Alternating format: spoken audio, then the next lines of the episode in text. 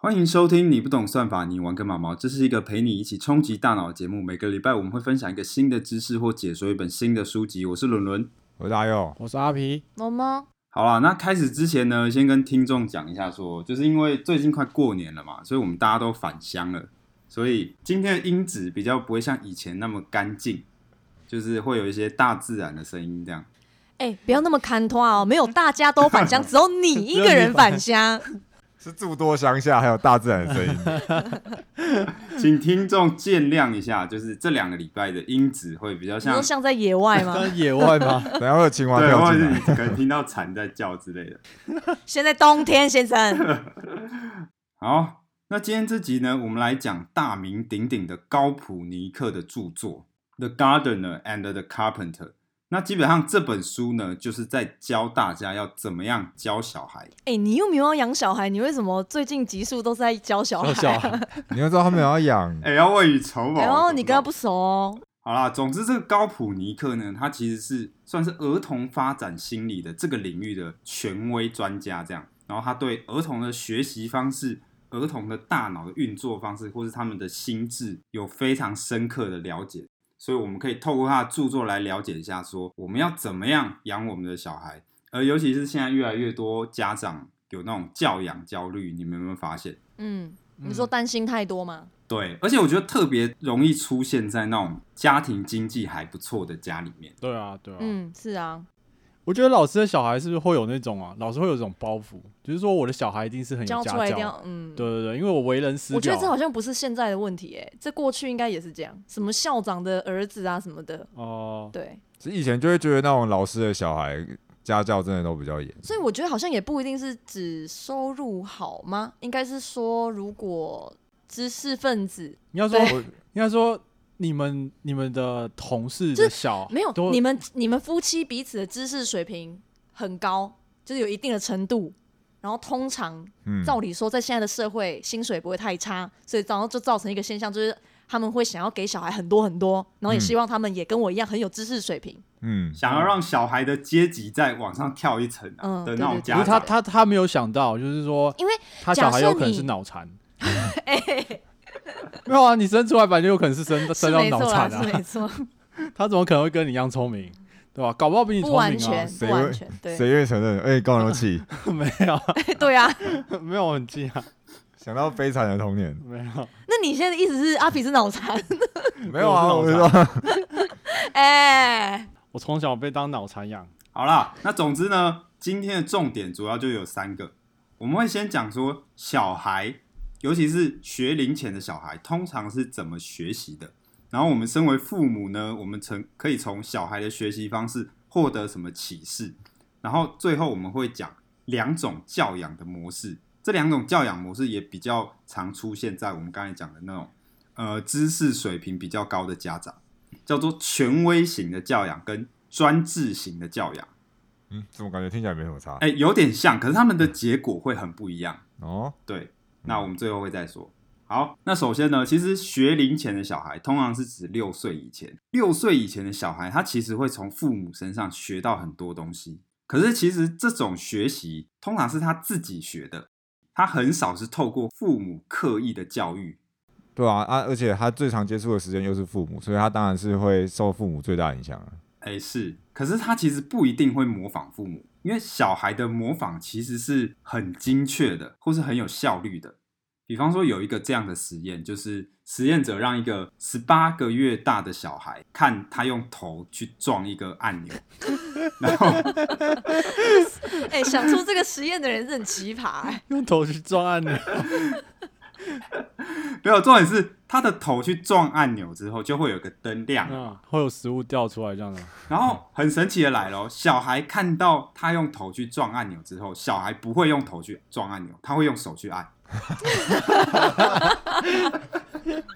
北西 啊我，觉得这小孩有救， 哎、这听起来很像废话，可是你仔细想想，这蛮神奇的，因为那个小孩才十八个月大，也就是说，其实小孩并不会完全模仿你在做什么，他可以知道事情的因果关系的。 等一下，我觉得太好笑。我觉得那小孩子看到说干你他妈脑残， 为什么要头撞按钮？ 你 Hello 又可以用手按， 那个画面很好笑哎、就是你爸妈在撞老半天，然后后那你小小孩孩用过手啊去用按手哎按，然后爸妈其实可以用手按哦，不用头按。然后小孩才十八个月，对，所以其实小孩从很小的时候开始，他就会开始知道一些事情的因果关系了。所以他的模仿不是那种无脑模仿，他模仿是其实是很有效率的。只模仿有有效的事情，对的事。对，他会模仿很有效的动作。可是重点来，其实小孩有时候会很有效率、很精简的模仿，可是他有时候也会过度的模仿。什么意思啊？比如说摸狗啊，哎，我觉得摸狗，比方说以摸狗这个例子好了，因为理论上你通常摸，你只要好好用对啊手摸就对了嘛，对吧？那你可以试试看，你下次你摸的时候，你身体也扭来扭去。然后看小朋友小朋友会不会扭来扭去哦。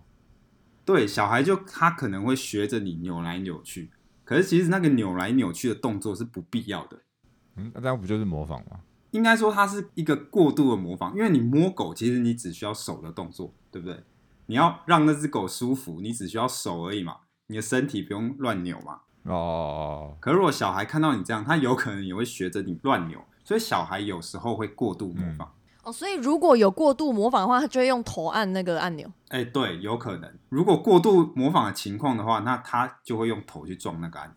那有人就会觉得很奇怪，那什么时候小孩会精简的模仿，什么时候小孩又会过度模仿？哦，我感觉是这种几率问题啊。哎，有一个重点在于说，他觉得模仿的对象是不是权威，或是不是专家？哦，就是小时候，小孩哪知道什么权威专家、啊你？小时候就要让他知道谁是哎老，大。小孩还真的知道。我怎其么觉实得小好孩像是的，有没有趣、欸？其实高普尼克他有提到一个重点，透过小孩的模仿，你可以发现小孩有可能比你自己还要了解你。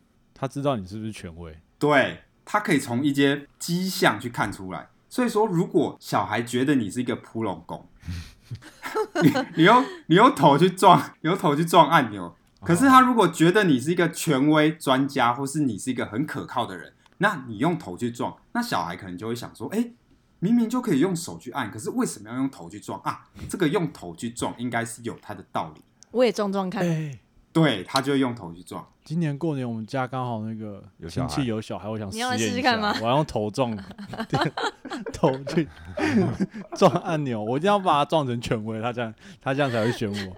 是你本来就是权威，他选你，不是你用头撞到变权威好吗？哎哎，对对对伦伦，所以是按按钮是这个动作是权威，还是你本身就是一个权威？你这个人是不是权威？他模仿的对象。对嘛？怎么可能哦撞成权威呢？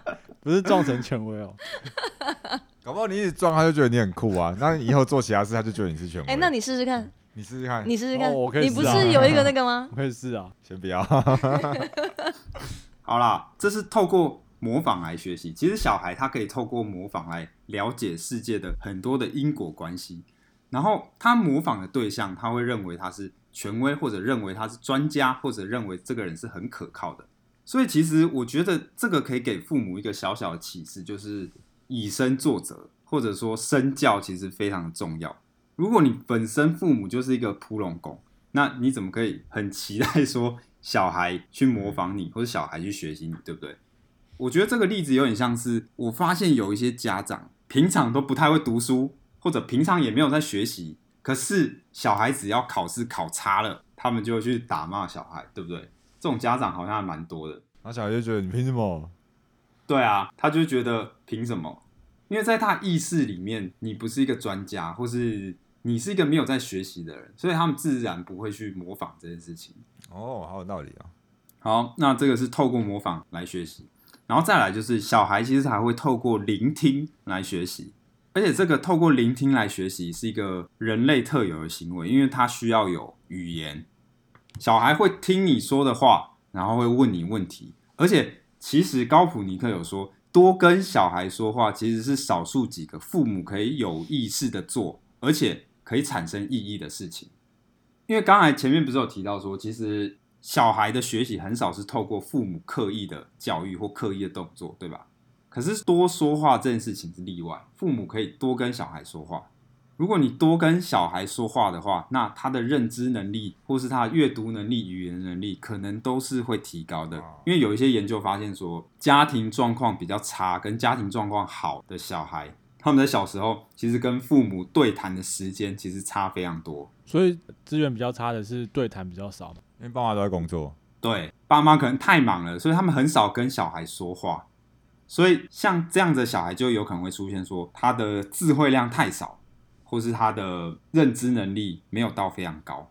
所以其实跟小孩说话是很重要，所以就算家长再怎么忙，其实你也要多花一些时间跟你的小孩说话。哎、说到说话，我想到一件事，就是很多爸妈在跟小孩讲话的时候，就是会装可爱，比如说，哎、要不要吃饭饭，要不要喝水水？就是这件事情是有它的正向作用吗？还是只是只是大人自己，嗯、自己觉得这样跟小孩说话比较好沟通？好像可可以不用特别这样，不过有提到一个重点是，其实你跟小孩说话的时候，你可以有比较多的细节，比较多细节，对比方说，你可以说：“哎、我们要不要来吃这个很好吃、香喷喷的饭饭？那这个饭饭很营养哦，你吃了之后，你就会哦长高，然后你就会身体比较强壮。资讯量太多了，哎、不一定哦。可是你多跟小孩说话，其实会对他有比较多的帮助。然后你说话内容可以有更多的细节跟形容词，而且清楚一点，这样。好，然后再来就是，其实小孩他们很喜欢问问题，尤其是很喜欢问为什么。你们有这个亲身经验吗？ 不有啊刮有哦哈、啊不刮不不瓜瓜是什么东西？不刮什么？不刮是好像是法文的，为什么？不哦，刮哦，哦，无聊的知识增加了。什么无聊？你才无聊嘞！对，那 其实他这边有一个数据啦，就是小孩平均每个小时其实会大概问七十五个问题。 每个小时去有这么多哦，像一蛮分多钟超的。过 一个哎，难我怪也觉得难好怪像有点难怪多。爸妈觉得小孩很烦。对，真的。为什么？为什么？不是，他就没看过啊，让人家问一下会死哦。就比如你当爸爸的时候，你先 烦哦。啊，人家就真的没看过啊。我以前真的问蛮多的、你还记得哦？我还记得啊，就是从地球问到月球啊，啊对啊，啊，你有都得到解答吗？没有他们你都为什么那他么们都敷会回衍答，啊？你为什么那么敷衍？ 我没有敷衍，我在想，因为大家又没有问， 所以大家他现在小才时这候样没子有啊，问， 所以他现在动才那么大没有我啊。在想这个时期是什么时候？是学也是学龄前吗？对，学想龄一下前六岁以是前，我幼稚园你的时看候吧，大佑，你就是都没问，你的脑袋都没有被填没有满，。我因为我不知道有没有我我我记得学龄学龄前的事情，我真的都没什么印象。我好像一直到我上，虽然说幼稚园是学龄前，我一直到我上幼稚园我才有印象我小时候在干嘛。幼稚园前的事情我都不记得。那表示你没有一些冲击性的东西啊，表示你那个学龄前都过得很顺遂。哎、所以我大脑才发育这么好啊！你是不是有什这么误不就是鲁会伦上啊？次讲的、啊，爸妈把你照顾好 对好，啊你你的你就可以大脑发育的很顺利。我就所以，我才会是不长是得有现什在么这样？误会哎，？我现在觉得小时候记起来的东西是就是小时候就跟废人一样，小时候越废，长大就越越屌。越越屌，我是看不出来啊啦。对啦，所以反正其实父母可以比较耐心的去回答小孩的问题，而且其实高普尼克说，小孩他不是乱问，他通常问是他真的想要知道，嗯，而且他如果没有知道到他内心的那个解答的话，那他就会一直问下去。所以我们是要认真的回答他，还是要胡乱他？哎，你可以认真的回答他。那如果你不知道的话，那你可以跟他讲说你不知道，或者给他一个方向，哎，可能是怎么样，可是我不太确定这样。那反正就是耐心的去回应小孩的问题，回应小孩的为什么这样。哎，如果现在叫你一个小时要问七十五个为什么，你做得到吗？我我我我我觉得我好像做不到。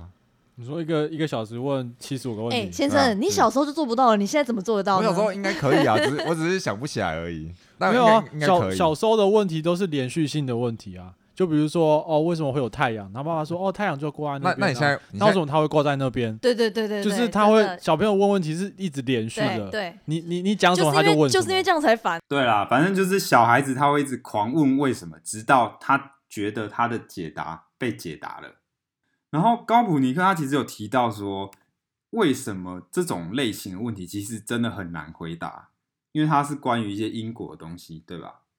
而且它有时候是一些非常深奥的物理，比方说，哎，为什么天上会有太阳？这个问题基本上你可能就回答不出来，对不为对？什么天上会有太阳？因为地球绕着太阳转啊。那为什么地球绕着太阳转，不是太阳绕着地球转？因为因为万有引力啊。然后它为什么有外你有确引定力小朋友听得懂万有引力 吗？他一定继续问没啊有，你万有问引力这是个他什么他就那继续问那万我有就引力找是什么公式给他看。那爸爸这公式怎么来的？居？居等于靠呀，忘记啊了。对，所以总之呢，回答小朋友的为什么很难。所以如果父母回答不出来的话，其实呃，你不用太担心展露你的无知，就你真的可以跟小朋友说，哦，这个问题我可能不太清楚，或是我们可以一起找出答案。这样，还有阿皮刚才讲到一点，就是大人通常好像很难问一连串的为什么，对不对？对，其实这除了大人知道东西比较多以外，还有一个可能就是，其实大人的创造力没有像小孩那么好了。小孩的创造力是很好的，然后随着你年龄越来越大的时候，这种创造力会开始下降。大人的思考都已经落入框架了。对，有点像是这样。有一个比喻，大概像是说，你可以想象小孩他的思考方式，有点像是房间里面你开一个闪光的灯，它会照到很多你平常照不到的地方、照不到的角落，这样。可是它的缺点就是你比较难聚焦。然后大人呢，就像是一个聚光灯，它非常的强，然后非常精准，可以很清楚的照到你要照的那个东西。可是它的关注点就比较没有那么广。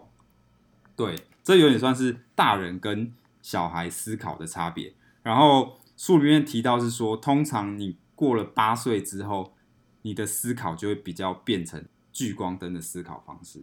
对，这也会连带就是影响你学习的方式。通常学龄前的小孩，他们叫做探索式的学习。这个时期的小孩，他是比较难专注的，然后他会受到很多东西的注意，然后他对很多东西都很好奇。然后过了八岁之后，他会渐渐转向专精式的学习，他的创造力可能降低了，或者好奇心会稍微的降低，可是他可以比较熟悉在一个点上面。所以其实学龄前的父母可能比较关注点就是提供小孩比较丰富的环境，或者比较丰富的资源，这样。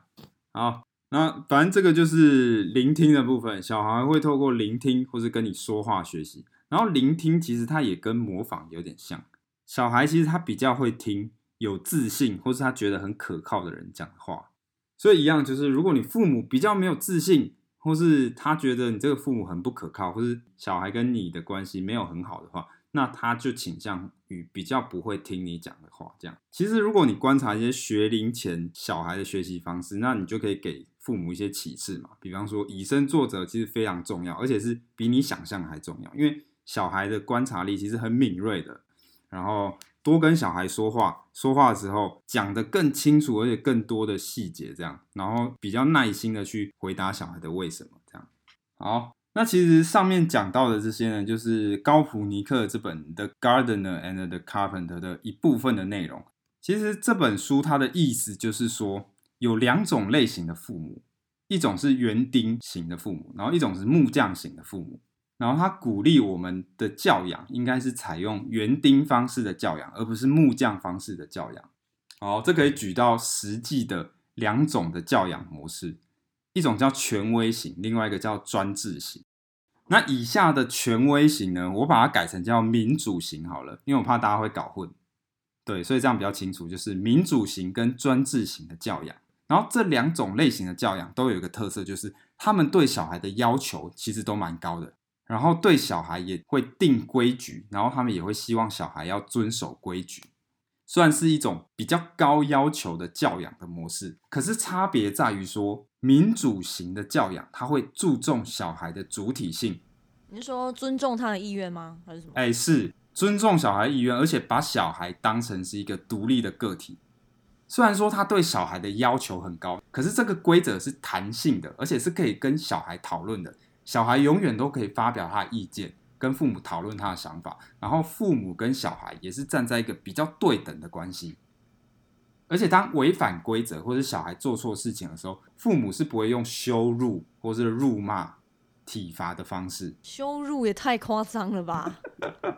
哎、不好说，很多家长真的是用羞辱的、哦。对，好像真的不好说。对啊，我相信有，可是羞辱是偏夸已经是夸张的类型了。对啊。那对比起来的话，专制型的教养就是他对小孩要求也是很高，然后规则很明确，可是他比较不注重小孩的主体性，他把小孩当成是他的附属物，或是小孩是一个比较低的位阶，然后规则通常是不容侵犯的，就是我说什么就是什么啊，你孩子就要听我的话，这种感觉，懂意思吧？嗯，而且专制型的父母他们也比较常使用处罚，而且很少使用鼓励的方式。那民主型的话，他就会比较常使用鼓励。那你们觉得你们小时候是民主型的教养还是专制型的教养？想一下，啊如果用最简单的词来讲的话，民主型的教养就是高要求、高回应；然后专制型的教养就是高要求、低回应。这没有好坏啊。我妈妈讲出来，我爸妈会伤心。没关系，你爸妈不会听。 这不就是一个事实而已吗？对啊，对啊，对啊，你爸妈干嘛不承认这个事实？ 他说：“哦，我明我我明明很民主，然后其实私底下是很专制。”你们家是什么啊？你自己感觉？好了，我必须说，我比较少被鼓励。从我记得的事情，我只记得我我只记得我有被打，但我不太记得我有被鼓励。我觉得我是你，你刚刚说哪个高什么？你刚刚说什么？高要求低回应，高要求、高回应是民主型，嗯然后高要求、低回应是专制型。我觉得我们家是有点像专制，但是因为专制加放养，哎、所以其实管不太到。其实还有另外两种类型啊，一种是低要求、高回应，然后另外一种是低要求、低回应。不过这就以后未来可以你再说说。的回应是指我觉得他回应比较像是说，你父母有没有在意小孩的主体性，有没有去回应他们的需求？哦，对他如果很在意小孩的主体性的话，那他会把小孩的意见视为是很重要的，然后会重视，而且会回应小孩的需求和意见。那就是高回应，哦，对他也不会认为说我讲的东西小孩一定要听，他会把小孩视视成是一个独立的个体，然后可以跟他讨论。诶那我家应该是专制的、欸我我应该也可是高要求低回应，嗯我我我我有点难讲，因为嗯我们家应该是专制，嗯，但是我会不听话，哎、那就跟我一样啊，就是他们讲的可能也达不到他，我也达不到他们的要求嗯。所以我刚刚说我们家是专制，但是放养啊。因为我妈这这太忙，算放养她根本管吗不到。我我的意思说，因为哦她可能会这样要求嘛，她只要看到的时候，可是因为她哦太常不在家，所以她可能也管不到你。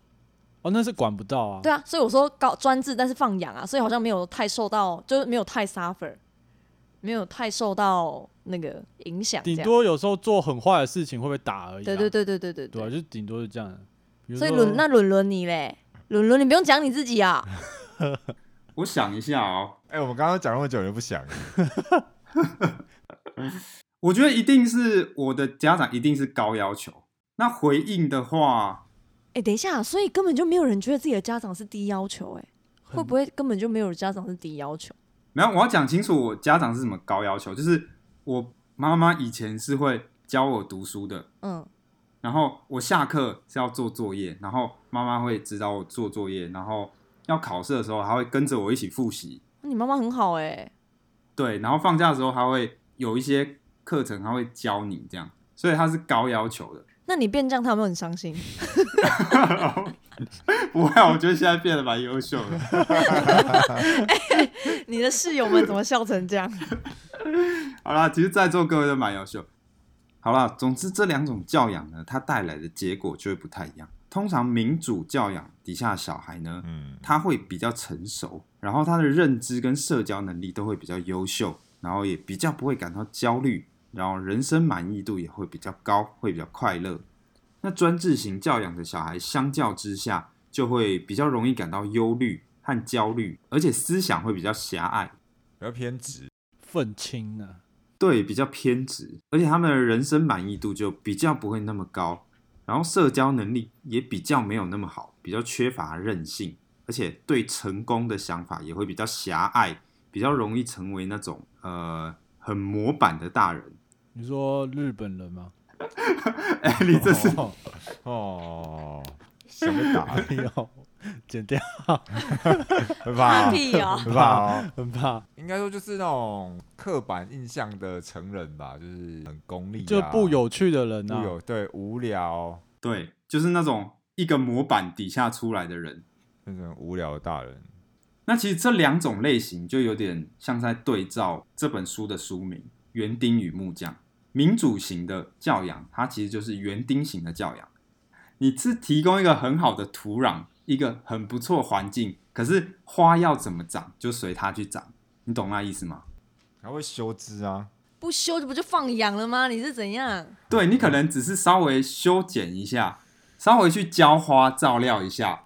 可是如果你把这些周边的照料照料的很好的话，那你的花自然就会开得很漂亮。这个是园丁型的教养。那如果是木匠型的教养，他就是觉得他要刻出一个模板，他觉得他要生产出一个制式化的东西。然后刻出来的东西就会再刻出下一个一模一样的东西，然后大家都长一样。对，而且对于这种木匠型的教养，他的思考模式会比较像是说，教养好像是一个工作一样，有点像是工厂的流水线产出一个特定类型，一个一模一样的小孩这样。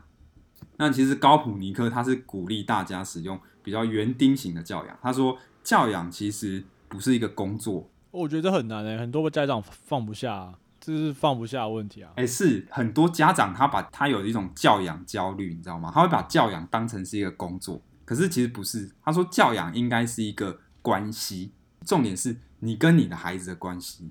现在我觉得现在的爸妈反而不是在教养，而是在训练，你知道吗？哎，是是是，对啊，就是木匠啊，他想把你雕出来一个他心中想要的样子，或者应该说，其实你不用把小孩想的那么狭窄，你就像一个园丁一样，你把你该做的东西都做好。其实高普尼克他有讲到说，有可能能你什么都做了，可是花就是长歪了，对吧？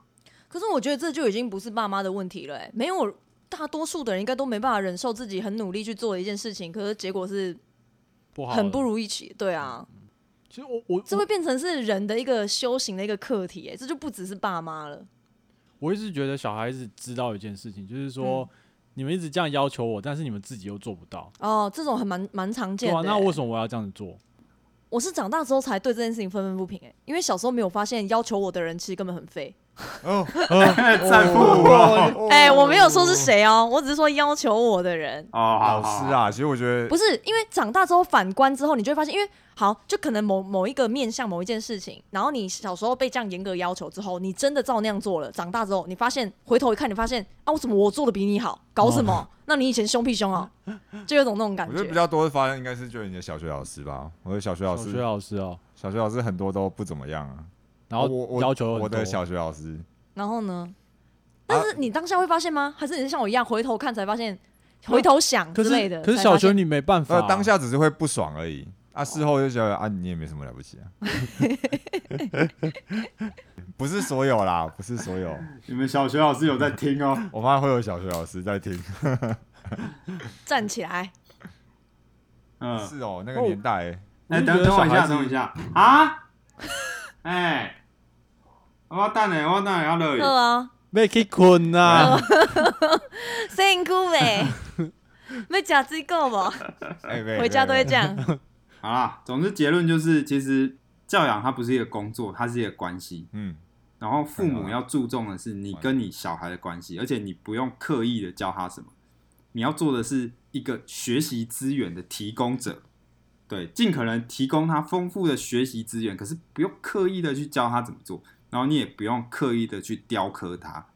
那这是高普尼克的这个《The Gardener and the Carpenter》嗯然后这本书呢，它其实有繁中的版本，可它繁中的书名其实很烂，它繁中的书名叫做《教养是一种可怕的发明怎么歪成这样？发生什么事？》。 对，有点耸动。农场标而且它繁中的书名就很像那种很腐烂的那种亲子教养的书。那其实高普尼克他也有表这件事情，他表说，其实现在很多的亲子教养的书都非常的腐烂，然后哦其实很多的教养的方式，它没有经过很检验的科学验证说这样有效，然后导致现在的父母都有很严重的教养焦虑，然后有一些很奇怪的教养方法这样。所以如果你想要把你的小孩教的跟鬼一样的话，其实蛮推荐这本书的啦。然后它的繁中版的话，有人说翻译的蛮烂的，然后我看了，我是觉得没有到很好，可是不会看不懂。所以其实如果你不怕看简中的版本，我觉得你可以看简中的版本。它简中的版本叫做《园丁与木匠》，然后两个版本的购书链接我都会放在 Pocket 下面。我比较建议你去看简中的版本，它其实比繁中的版本翻译的还要好。这样，要养成鬼很简单啊，叫无惨来咬一下。啊哎、你干嘛爆雷？这个我们的观众， 我们的观众反映说，我们一直在爆那个，我 才看到他去砍鬼柴而鬼已。灭，对，一直爆那个鬼灭的雷，想说，哎、那我们现在就来爆一下，叫无惨来咬一下。哎哎、很雷哎、欧蕾，我还看到他鼻子很灵而 已。那反正这就是我们今天的全部内容。那如果有任何问题的话，就欢迎私讯给我们的粉砖或者 FB，然后也记得在我们的 Apple Podcast 跟 Spotify 上面给我们五星的好五星好评这样，好，那我们就下次见，拜拜拜拜拜拜。